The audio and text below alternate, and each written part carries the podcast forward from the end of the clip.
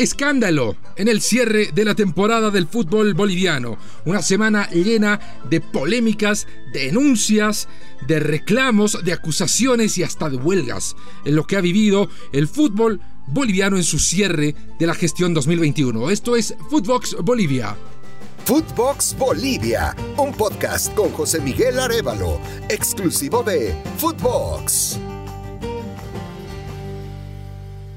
Los saluda José Miguel Arevalo para contarles de una semana realmente complicada que ha atravesado el fútbol en Bolivia. Para poner en contexto, sabemos que el título lo dirimen tres equipos este fin de semana. Los tres juegan de visitante y en este orden, Strongest, que es líder con 63, visita Real Santa Cruz. Independiente, que es segundo con 62 puntos, visita Guavirá. Yolo Ready, que es tercero y campeón defensor, con 61 puntos, visita a Aurora. Bueno, ¿dónde comienza todo el embrollo? Al inicio de la semana se filtra un audio del jugador de Real Santa Cruz, Juan El Pollo Rivero, en el que señala que hace varios meses no les pagan ni a él ni a sus compañeros en Real Santa Cruz, por lo que habían visto la posibilidad con algunos jugadores de Always Ready de que se generara un incentivo para que Real Santa Cruz le pueda ganar a Strongest. Claro, esa victoria, Always Ready tendría vía libre para, ganando su partido, coronarse bicampeón. Esto, naturalmente, abrió las puertas del infierno. Se instaló una de las polémicas más grandes en los últimos tiempos del fútbol boliviano. Se instaló el debate sobre si los incentivos, no los sobornos, los incentivos eh, debieran estar permitidos o no. Y ante ello, por supuesto, el Polo Rivero salió del paso y eh, se defendió. Él dijo que no se había consumado nada, que no eh, recibiría ningún tipo de, dinero, de soborno, para jugar hacia atrás, ¿no? Si era un incentivo para buscar la victoria, eh, era lo que se había hablado, pero no se había quedado en nada y al final quedó ahí. Y en medio de todo esto, se filtró también la captura de pantalla de esa conversación en la que se filtra el audio, que la sostiene el Pollo Rivero, con un preparador físico de Strongest, en la que el preparador físico da a entender que eh, habría la posibilidad de un incentivo de mil a dos mil dólares si el Pollo Rivero ocasionaba un penal. Para el equipo rival, por supuesto. Todavía más polémica, todavía más debate, todavía más discusión, pero al final todo quedó en nada. ¿Por qué? Porque la Federación Boliviana de Fútbol, entre sus enormes y vastas carencias está la carencia de una estructura. Y entre las eh, grandes fallas de las dirigencias, presidentes, vicepresidentes, etcétera, del fútbol boliviano, no solo de esta gestión, sino de gestiones pasadas, está el no haber generado los mecanismos necesarios para garantizar que los partidos no tengan este tipo de sospechas de amaños, de sobornos o, si se considera algo negativo, de incentivos no se han formado tribunales, no se han desarrollado códigos, nada. Y como no hay los mecanismos para evitar o sancionar esto, bastó con una disculpa del Pollo Rivero para tratar de enterrar este problema. En medio de todo esto surge otra polémica, y es que uno de los jugadores más importantes del campeonato, la gran figura de Real Santa Cruz, el delantero dominicano Darlin Reyes, deja la institución, él reclama el pago de salarios y no solo eso, sino que le inicia una demanda Real Santa Cruz. Este delantero de 24 años, que ha anotado 14 goles en 27 partidos, es sin duda alguna lo más interesante que ha ofrecido Real, o de lo más interesante que se ha visto en general en el campeonato. Y ya prácticamente estaba eh, pactada su ausencia para el último partido contra Strongest. Él ya estaba incluso rumbo a los Estados Unidos de repente, apareció un monto de dinero que era el que reclamaba Edalín Reyes. Se paga ese monto y con ese Edalín Reyes regresa a Bolivia y se pone a disposición del técnico David Perdiguero para jugar contra Strongest. Nacieron los reclamos. ¿De dónde salió el dinero? ¿Por qué recién le pagan a Edalín Reyes? Bueno, queda claro que con sueldos al día o no, Real Santa Cruz tendrá todo el equipo para enfrentar a Strongest. La siguiente polémica surge nada menos que el jueves, a tres días de la definición. Always Ready es un equipo que mm, no por nada lo bautizan el millonario desde sus inicios y ha retomado esta calidad o este mote del millonario en su regreso a la primera división, a la que vuelve después de varias décadas gracias a una importante inversión económica. La estabilidad y holgura económica de Always Ready eran indiscutibles, al menos hasta el jueves, y es que los jugadores se presentan a la práctica, se reúnen todos y deciden no entrenar. Reclaman el pago de dos meses de sueldo. Y lamentablemente para Always Ready no puede haber una respuesta inmediata desde la dirigencia. ¿Por qué? Ese mismo jueves era el plazo límite para presentar las candidaturas a las elecciones de la Federación Boliviana de Fútbol. A esa elección se ha presentado Fernando Costa, expresidente de Always y actualmente presidente de la Federación Boliviana de Fútbol. Ha tenido que presentarse en Cochabamba entregar todos los papeles y lo acompañaron algunos dirigentes que respaldan su candidatura, entre ellos el presidente de Lo Ready, Andrés Costa, además hijo de Fernando Costa. Como no estuvo para resolver a tiempo el embrollo que se había generado con el primer plantel, bueno, no entrenó Lo Ready el jueves y además se llevó una dura declaración el primer plantel cuando se le consultó a Andrés Costa sobre esta huelga.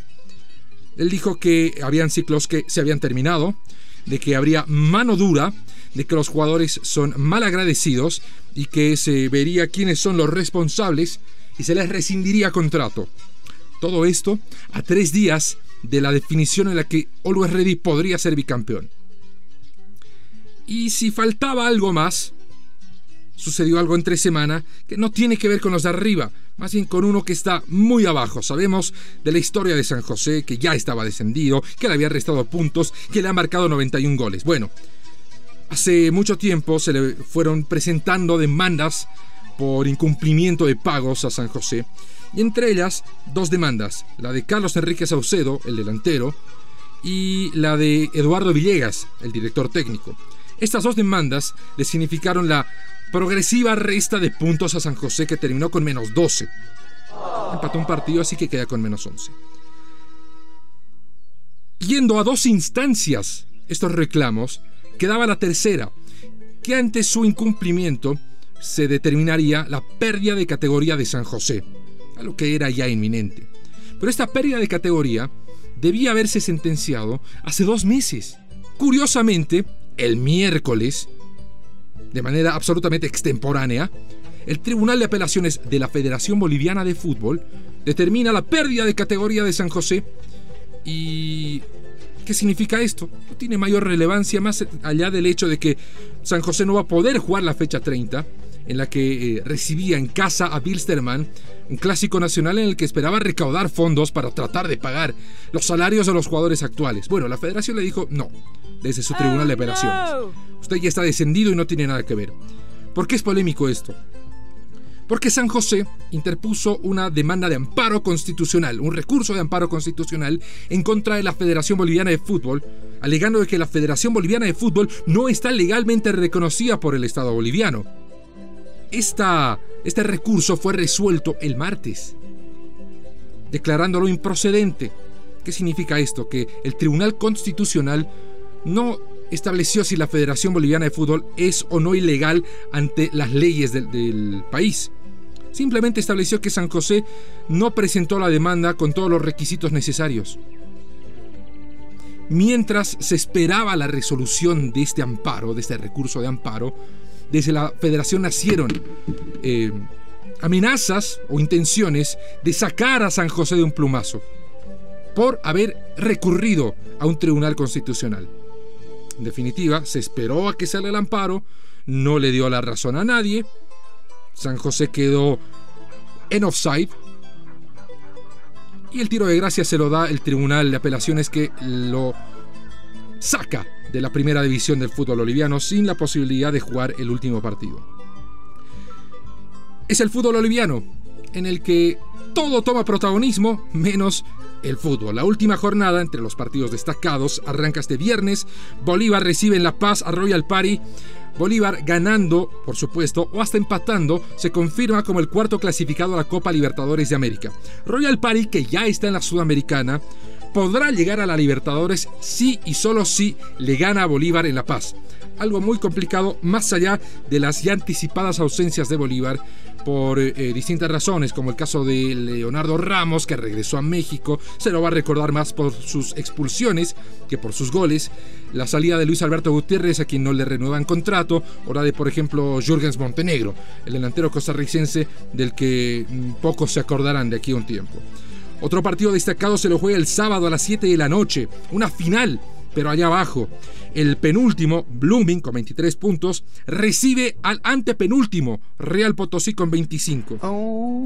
Blooming necesita ganar para salvar la categoría. A Real Potosí le basta un empate. Quien termine más afectado al cabo de este partido va a jugar el indirecto, el descenso indirecto, la promoción, ya sea contra la U de Vinto o contra la U de Sucre. Estos dos equipos juegan la final de la Copa Simón Bolívar el mismo sábado. Si la Universidad de Vinto empata o gana en Sucre, donde se juega el partido, ascenderá de manera directa y la Universidad de Sucre jugará con el derrotado en el duelo entre Blooming y Real Potosí. Si empatan, favorece a Real Potosí y el descenso lo jugará Blooming. Si eh, la Universidad de Sucre gana esta final de la Copa Simón Bolívar, se irán a penales y la misma historia, el vencedor asciende y el perdedor jugará un partido o en realidad un duelo más. A ir y vuelta a jugarse entre semana y la próxima, eh, el próximo fin de semana. Y los, las tres finales se las juega el domingo, las 3 a las 3 de la tarde. En Montero, norte de Santa Cruz, Guavirá recibe Independiente. Guavirá ya está en Sudamericana, va a jugar por cumplir. A las 3 de la tarde en Cochabamba, Aurora recibe a Luis Ready. Aurora juega por cumplir. Y a las 3 de la tarde en Santa Cruz, Real Santa Cruz recibe Strongest. Real Santa Cruz por cumplir.